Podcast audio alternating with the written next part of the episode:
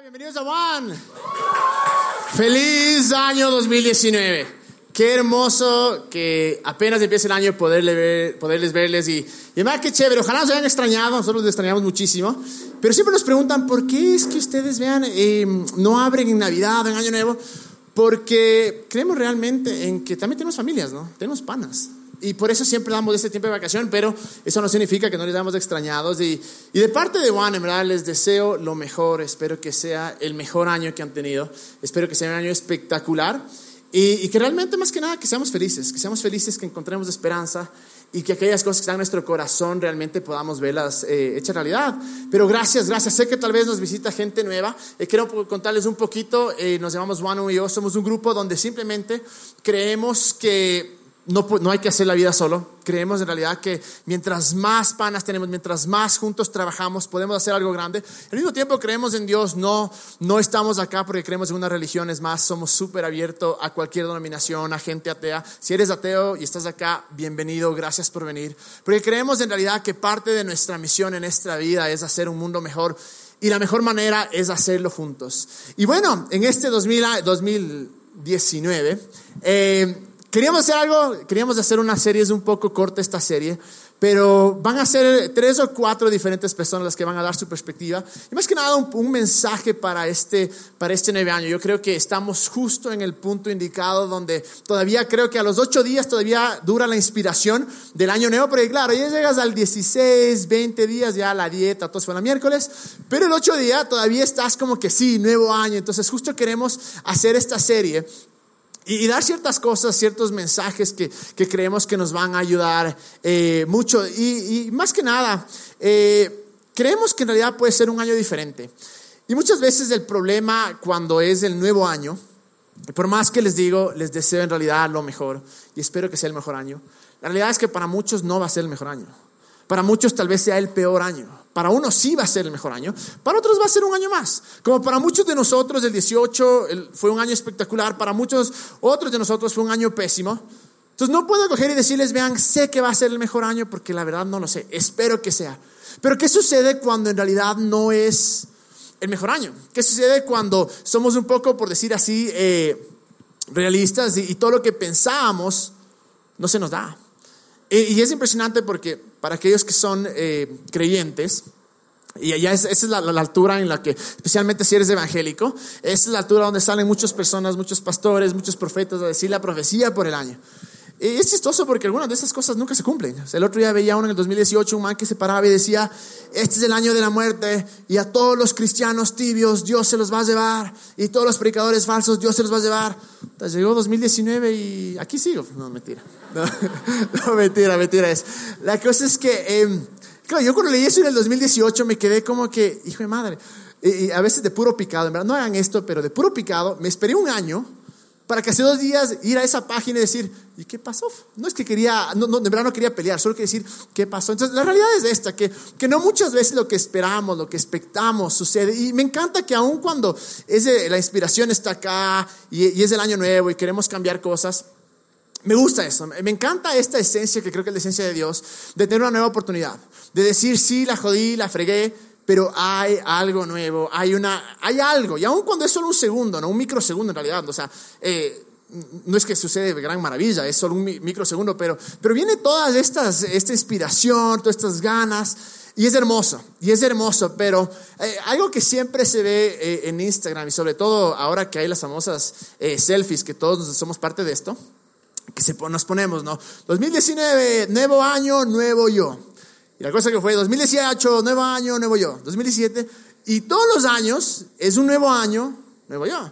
Y me encanta, por un lado, el, el, ese sentir de, bueno, voy a, estoy inspirado, voy a hacer algo diferente. Pero si que cada año nos, nos reinventamos, si cada año somos nuevos, no vamos a llegar a mucho. Y lo que sucede con eso es que decimos, bueno, nuevo año, nuevo yo, voy a hacer todo diferente. Y una vez más, hermoso, increíble, que esa sea nuestra mentalidad siempre, no solo año nuevo, de que podemos cambiar las cosas. Pero el problema es que se acaba el 2018, o en este caso en el 2019, y más o menos a mediado de, en realidad, al mes. Fue madre, me, me, me metí al gimnasio por un año. Fui tres, cuatro veces. El primero, el 2 de enero, el primero de enero nadie hace métodos. El primero de enero sigues, o sea, comiendo como bestia. Algunos están hasta chuchac y te dicen el 2 de enero. El 2 de enero ya, y sí dices, ve, brother, no más pizza, no más cola, ahora sí va al gimnasio, claro. Pero tipo 20, 25 de enero, siendo honestos, muchos ya dicen, hijo madre, no lo cumplí.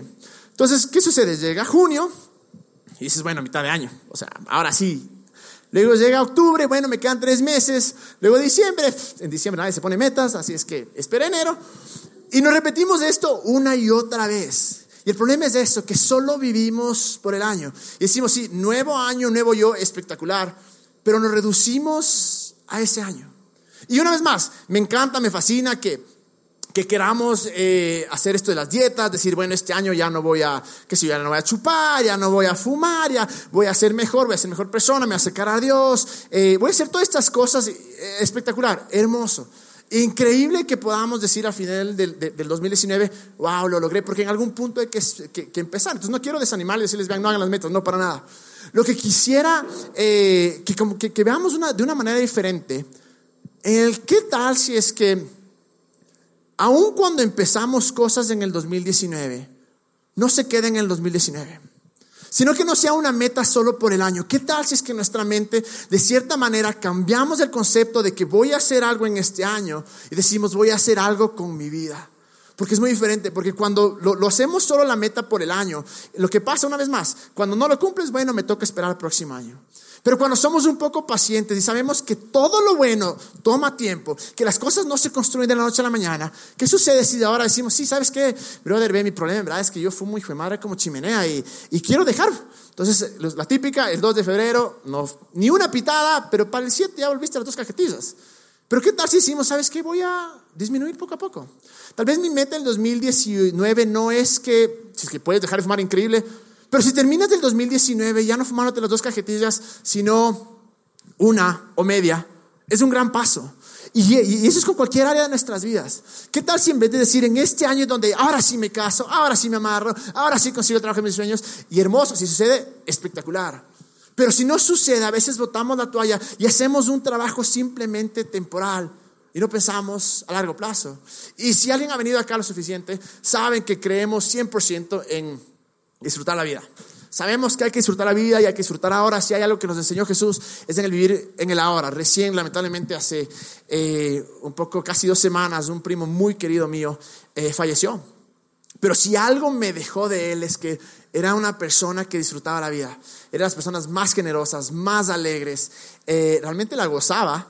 Y, me acuerdo que incluso le encantaban todavía los juguetes. O sea, esos no sé cómo se llaman, japoneses, bueno, e, esas, esos cartoons. Y era increíble porque el mal le valía gato porque decía, yo disfruto esto. Y era alguien que realmente disfrutaba la vida. Entonces, eh, lamentablemente, cuando él falleció fue un golpe muy duro, pero si algo me dejó pensando es que sí, hay que disfrutar la vida ahora. Pero también quiero, no quiero dejar eso de lado, pero quiero que tengamos un concepto un poco más amplio de empezar algo en el 2019 que dure para rato. Porque tal vez dices, bueno, brother, ya no me amargué en el 2019, en el 2020 se me va a volver loco. O ya ve, no pude dejar de, de, de, chupar el 2019, el 2020, ahora sí, ya intenté, no pude. Y a veces nos pasa eso. Pero ¿qué tal si cambiamos la mentalidad? Decimos, el 2019 tal vez no va a ser el mejor año, tal vez sí. Tal vez no va a ser el año donde todas las cosas que he soñado toda mi vida van a suceder. Tal vez sí, ojalá. Pero si no, que entremos al 2020 en realidad diciendo, fui mejor que el 2019. ¿Cuántos no levanten las manos, pero muchos terminamos más gordos del 2019 que el 2018 que el 2017? O sea, en verdad dijimos, dije, madre, este es mi año, ahora tengo cuadraditos, ahora sí, brother, y subimos dos tallas. O sea, sucede, es la realidad. A veces muchos terminamos peor.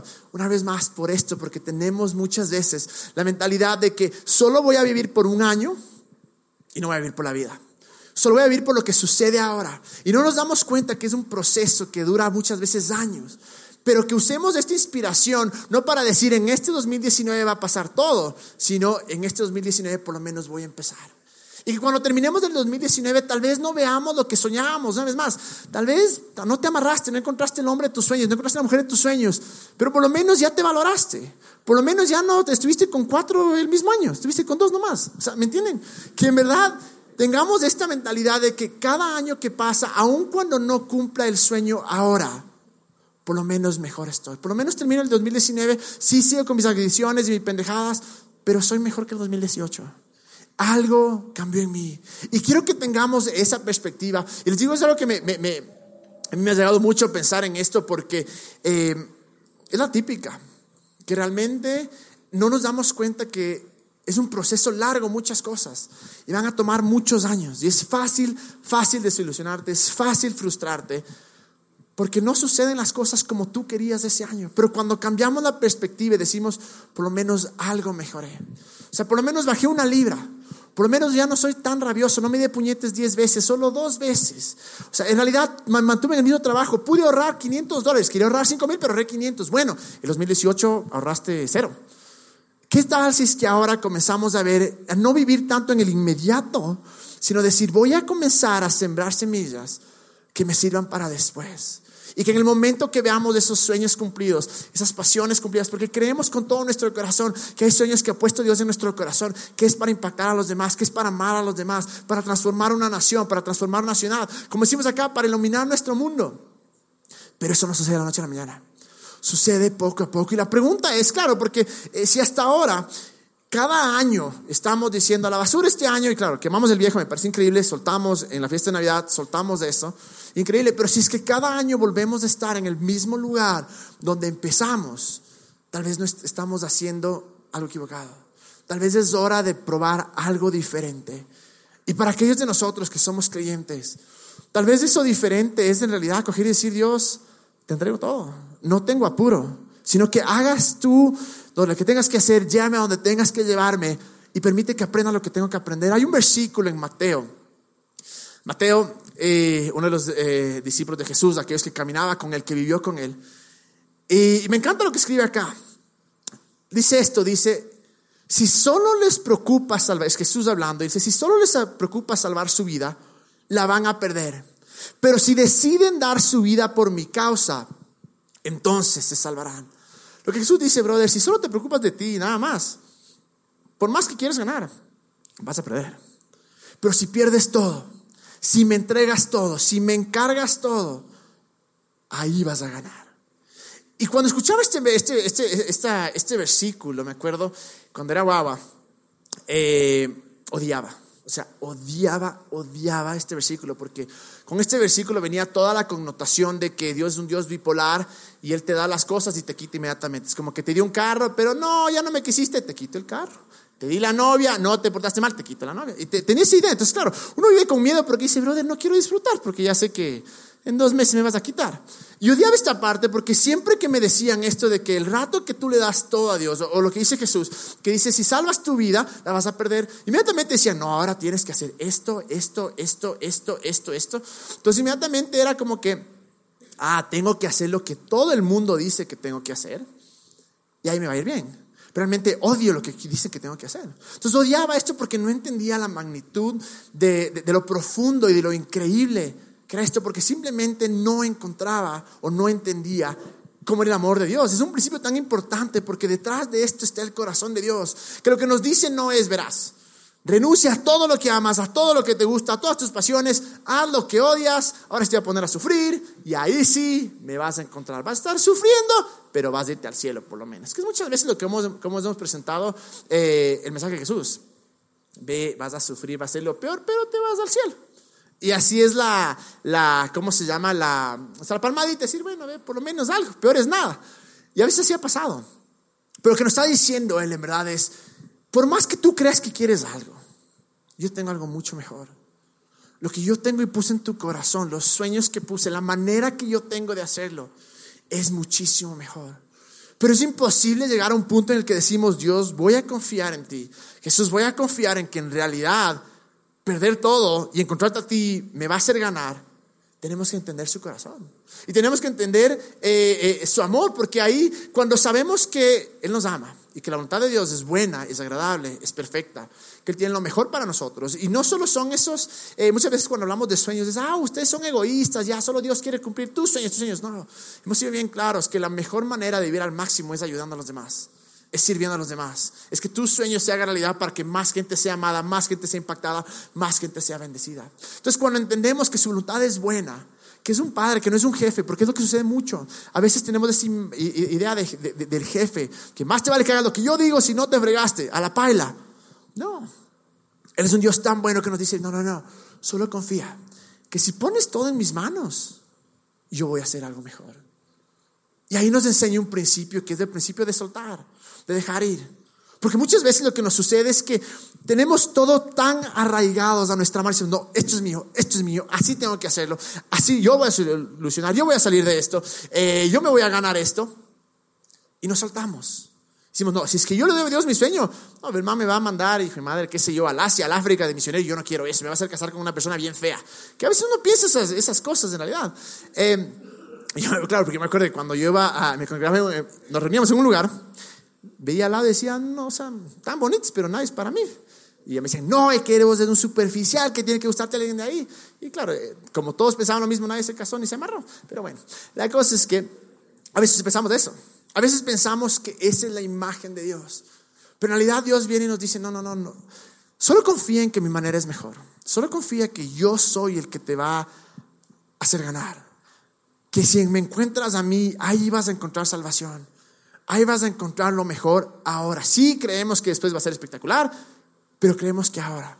Creemos que el iluminar nuestro mundo empieza ahora. Y hay una, hay una historia que, que relata este man Lucas. Eh, Lucas eh, era un doctor y muchos creen realmente que fue él el que escribió el libro que se llama Lucas, obviamente. Pero me encanta la historia que relata. Eh, dice esto, Lucas 10, 38 al 42. En su viaje hacia Jerusalén, Jesús y sus discípulos pasaron por un pueblo. Allí había una mujer llamada Marta, recibió a Jesús en su casa.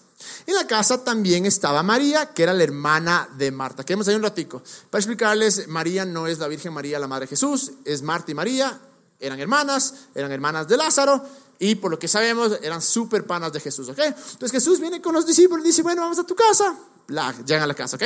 Entonces, siguiendo, en el 39 dice, María se sentó junto a Jesús para escuchar atentamente lo que él decía. Marta, en cambio, estaba ocupada en preparar la comida y en los quehaceres de la casa. Por eso se acercó a Jesús y le dijo, Señor, ¿no te importa que mi hermana me deje sola haciendo todo el trabajo de la casa? Dile que me ayude. Pero Jesús le contestó, Marta, Marta, ¿por qué te preocupas por tantas cosas? Hay algo más importante. María lo ha elegido y nadie se lo va a quitar. Vamos a ir un poquito más en esto, pero cuando yo leía ese versículo que leímos antes, que decía que con él realmente, si es que tratamos de ganar, vamos a perder, yo era, en este caso, era como esta man de Marta, que decía, no, a ver, yo tengo que dar toda mi vida por Jesús porque Él es mi Salvador y ahora voy a hacer todas las cosas para Dios, voy a hacer todas esas cosas para que Él diga, sí, estás bien, eres un crack, eres un genio. Entonces me, me, me crié en realidad en el ayudante de Jesús. Entonces yo vengo a hacer el ministerio, vengo a predicar, yo voy a salvar a todo el mundo, yo estoy en una misión y no me importa nada porque yo tengo que hacer esto. Entonces tomaba este papel. Y por eso es lo que no me gustaba este versículo, porque llegaba acá y decía, el rato en el que yo entrego todo a Dios, el rato en el que yo me meto en lo que dice que para ganar tengo que perder todo, voy a caer en esto. Entonces lo hacía y lo hice muchísimas veces. Y me acuerdo que todo lo que hacía, siendo honesto, que es lo que muchas veces nos pasa, es hacemos cosas para Dios o para otros, pero lo hacemos para nosotros.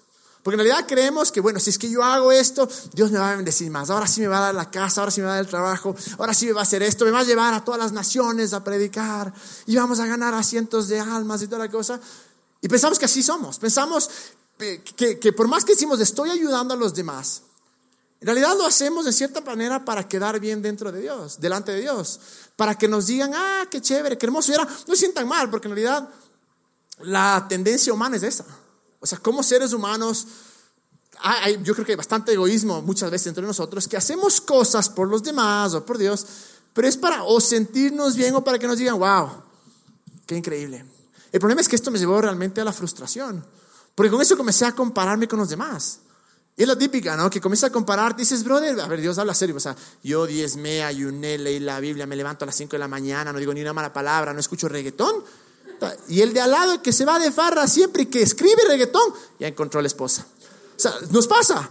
A veces nos pasa que como hacemos las cosas y servimos a los demás, es como que le reclamamos a Dios. Y es justo lo que hace, lo que hace eh, Aquí, porque si volvemos una vez más al, versículo 39, dice, en la de Lucas 10, 39, en la casa también estaba María, que es la hermana de Marta. María se sentó a Jesús para escuchar atentamente lo que él decía. Entonces, Marta, en cambio, estaba ocupada en preparar la comida y en los quehaceres de la casa.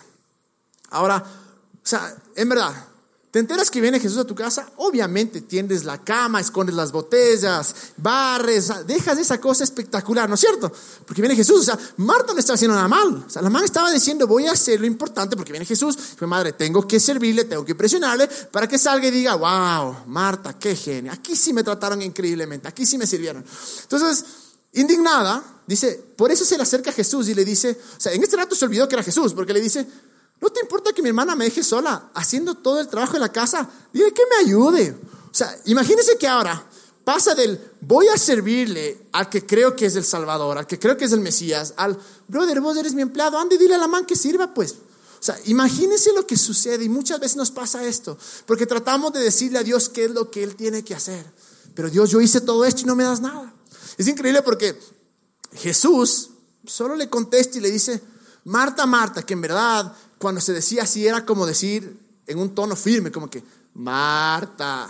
Y le dice lo siguiente, ¿por qué te preocupas por tantas cosas? Hay algo más importante. María lo ha elegido y nadie se lo va a quitar. Es increíble esto porque en nuestra mente muchas veces pensamos qué es lo que yo hago para Dios, cómo yo le complazo a Él, cómo yo le impresiono con todas mis acciones y todas mis actitudes. Y por eso me frustraba cuando yo escuchaba que tengo que darle todo porque ahí sí voy a ganar, porque esta era mi imagen. Ahora yo soy el esclavo de Él, ahora yo soy, Él es mi jefe. Pero me encanta porque Jesús dice, es una cosa que muchas veces nos olvidamos o, o lo ignoramos, porque lo que hace Jesús es simplemente decir, ¿sabes qué? María hizo lo mejor. ¿Qué hizo María? Chilear, sentarse con Jesús y disfrutar de Él. Nada más. No hizo absolutamente nada más. No fue María la que cogió, preparó la comida, el té, le hizo las uñas a Jesús. Nada. Claro, cualquier dice, esa man es una vaga. Nada. Porque ella sabía que había algo mucho más importante que el hacer las cosas por Dios. Ella sabía que es muy diferente cuando hace las cosas con Dios. ¿Y qué era lo que tenía que hacer en ese momento? Disfrutar de Jesús. Disfrutar de lo que Él era. ¿Y qué te parece si es que en este año nuestra visión no es voy a hacer cosas por los demás, pero por mí? Para sentirme mejor, para que mi nombre sea exaltado o para que Dios sea más complacido, más feliz. ¿Qué tal si simplemente chileamos y nos sentamos a los pies de Jesús? Decimos, tú háblanos, muestra nuestro amor. Porque en ese momento hacemos las cosas con Él. Y cuando hacemos las cosas con Él, en realidad vamos a hacer a cambiar un mundo. En realidad vamos a iluminar un mundo. Porque ya no lo hacemos por impresionar a nadie, sino que estamos tan metidos, tan eh, absorbidos por la hermosura de Jesús y su amor y su gracia y su paz y quién es Él, que eso nos lleva a ser mejores. Pero no va a pasar de la noche a la mañana. No va a pasar que solo llego y voy a coger y preparar la comida como hizo eh, Marta. Nos va a tomar mucho tiempo. Pero creo con todo mi corazón que va a durar. María estaba haciendo la cosa necesaria, dice Jesús. Hay una versión que dice, ha encontrado lo que tenía que hacer. Y es hermoso porque en ese momento no puedes descansar y decir, esto de, de, la relación con Dios, de esto de conocerle a Dios, no se trata de todo lo que yo hago por Él. Se trata de descansar en sus pies y dejar que Él me transforme y dejar que Él escriba una historia conmigo, juntos, e ir más allá. Y se trata de simplemente confiar, sabiendo que tal vez el 2019 no va a ser tu mejor año, tal vez sí lo sea. Tal vez en el 2019 vas a cosechar lo del 2015, 16, 17, 18, pero tal vez no. Pero tal vez este es el año que nos entendemos de esto y nos sentamos con Jesús. Decimos, voy a obsesionarme contigo, porque cuando me obsesiono contigo, simplemente todo cambia. Pero es imposible sentarse si no confiamos.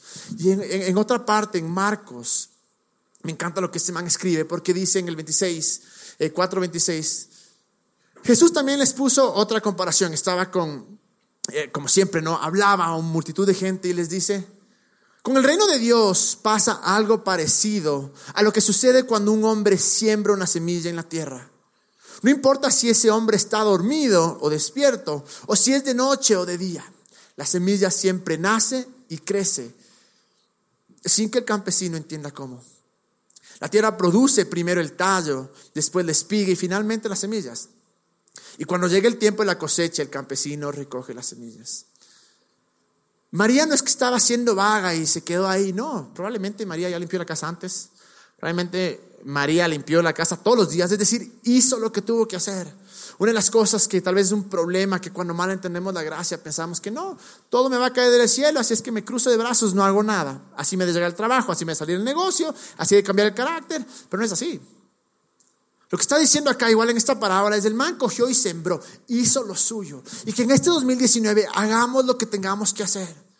Pero así como María cogió y dijo, bueno, hice lo mío, yo ya limpié, yo ya hice todo, y estoy ahora en este momento descansando a los pies de Jesús.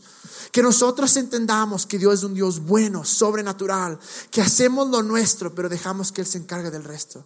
Que soltamos lo que nos tiene retorciendo, eso que nos daña el corazón, eso que nos tiene estresados, que no podemos dormir en la noche.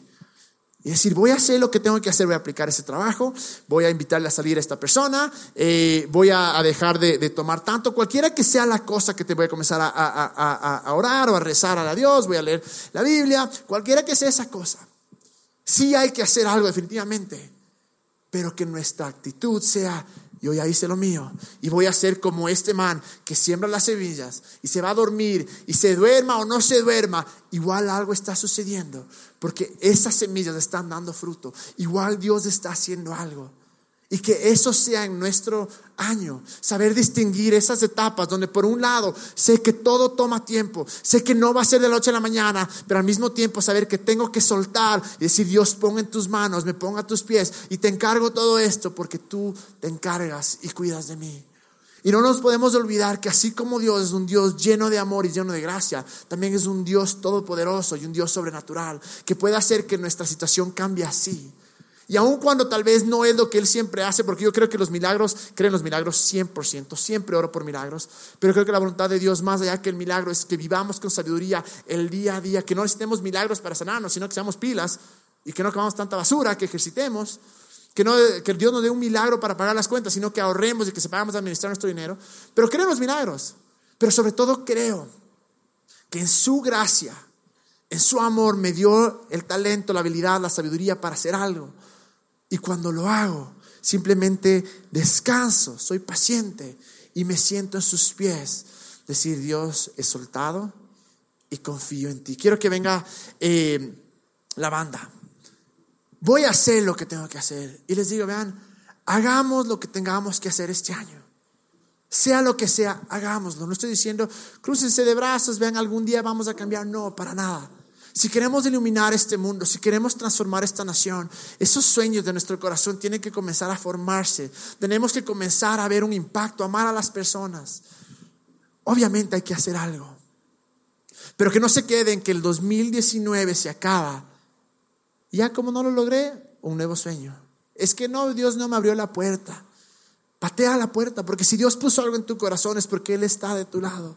Y seamos como María, que ya hizo lo que tenía que hacer, pero en el momento que es irse a dormir, en el momento que es que hemos siete, ocho, nueve, diez meses que no pasa nada, aun cuando hacemos, que seamos como María, que solo se siente y dice, confío en ti.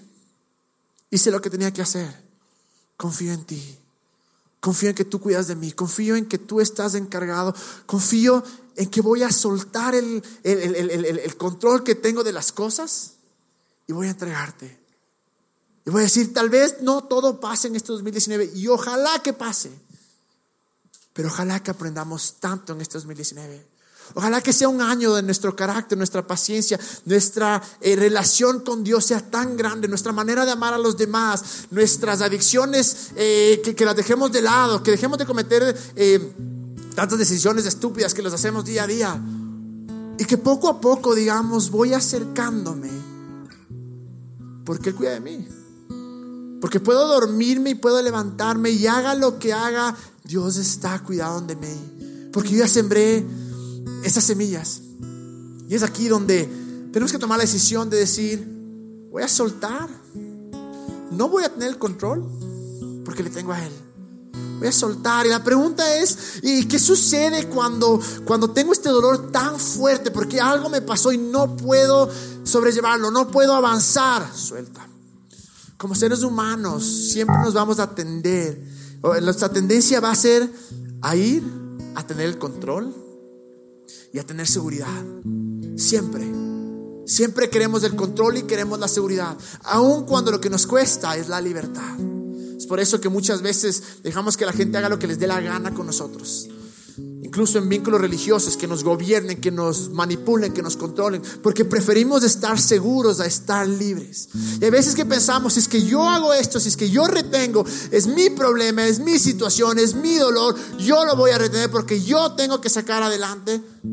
Estamos en control. Pero tiene que llegar un punto en nuestras vidas que decimos, te entrego a Dios. No hay nada que yo pueda saber suelto. Perder para ganar. Esa es la clave del reino. Pierdo todo. Es decir, te entrego todo. Suelto todo. No me importa nada, sino solo tú. Y ahí es donde ganamos. Si hay alguien acá que dice, brother, está bueno, pero yo no creo en Dios. Si es que encuentras a alguien que te ame con tanta locura o algo, que esté dispuesto a llevar tus problemas, a ayudarte, a amarte incondicionalmente y a no ver tus errores, sino tu potencial, confía en eso. Pero no creo que lo vas a encontrar. Creo que la, historia nos ha probado a través de tantos años que solo hay alguien que hace todo eso, que es Jesús. Y tal vez es el año que dices, voy a intentar. ¿Qué es lo que tenemos que soltar? ¿Qué es esa cosa que decimos hay que soltar? No sé, solo tú sabes me encanta porque cuando llegamos a este punto en el que pierdo lo que gano y, simplemente dejo la frustración de lado y sé que es paciencia y confiar y soltar. En ese momento sucede algo hermoso porque nuestros ojos se ponen en Jesús. Y quiero terminar con este versículo que está en Efesios 3:20, que dice, Dios tiene poder para hacer mucho más de lo que pedimos ni siquiera podemos imaginar lo que Dios puede hacer para ayudarnos con su poder. Se trata de confiar. Pongámonos de pie. Porque quiero orar que este 2019 tal vez no sea el mejor. Voy a orar que sea. Ojalá que sea.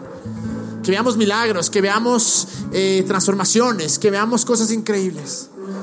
Pero más me interesa orar que al final de 2019 no bajemos nuestros brazos, sino que sigamos avanzando, sabiendo que lo bueno toma tiempo y sabiendo que si yo suelto el control, que si yo dejo todo en manos de Él, es ahí donde gano.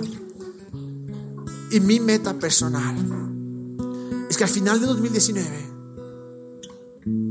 ver todo lo que tengo y decir, todo lo que tengo, no me importa perderlo porque contigo ya gané. Y oro que nuestra confianza en Dios sea tan grande, que es duro, es difícil, pero que sea tan grande que aun cuando perdemos absolutamente todo, digamos, pero te tengo a ti y contigo ya gané. Y tú me prometiste que algo mejor iba a pasar. Así es que es cuestión de tiempo, es cuestión de confiar. Y que ya no eres nuestro jefe, sino nuestro Padre. Cerremos nuestros ojos, Jesús. Gracias Jesús por todo lo que eres. Gracias Jesús por todo lo que nos has dado. Gracias por tu amor incondicional. Gracias por tu gracia. Gracias porque no nos merecemos nada de lo que nos has dado, pero aquí estamos. Gracias porque no tomas en cuenta nuestros errores. Pero gracias porque no eres un jefe, no eres un dictador. Eres nuestro Padre que nos amas, que nos creaste con sueños, con visiones, con pasiones, con deseos, con metas, puestos por ti. Porque te deleitas en vernos cumplirlas. Te damos gracias porque nos has dado la capacidad de amar a los demás y tenemos el potencial de iluminar una nación, de cambiar una ciudad, de iluminar nuestro mundo. Pero oramos, Señor, tú sabes lo duro que ha sido cumplir ciertas cosas. Tú sabes lo duro que ha sido dejar ciertas cosas por tantos años, soltar del dolor, tratado de estas adicciones. Sabes que incluso te hemos dejado de lado. Pero esta noche, Señor, solo venimos a soltar todo, a poner en tus manos y decir, encárgate tú. Decidimos perder todo para ganar porque tú eres todo lo que necesitamos. Y sobre todo oramos para que esta paciencia en nuestro corazón, para entender que las cosas toman tiempo y que aún después del 2019, si no fue el mejor año, si no vimos todos los resultados, por lo menos digamos, di un paso, estoy más cerca, mi carácter está mejor, estoy más cerca a ti Dios. Y oro Jesús, que sea un año, si hay algo que queremos en este año, es que sea el año donde nos, nos obsesionamos contigo, no con una religión no con una doctrina, no con una teología, contigo, con tu amor, con tu gracia. Y que dejemos de intentar de hacer cosas para ti, pero que comencemos a hacer las cosas contigo. Que seamos como María, que nos sentamos en nuestro eh, delante tuyo cuando hemos hecho lo que tenemos que hacer, pero nos sentamos a descansar y confiar en ti. Oro que sea un año donde nuestro corazón está tan lleno de ti. Que sea lo que sea, que pase lo que pase, podamos saber que eres bueno, que no has terminado tu obra en nosotros y que tienes lo mejor. En el nombre de Jesús, Señor. Vamos a adorarle.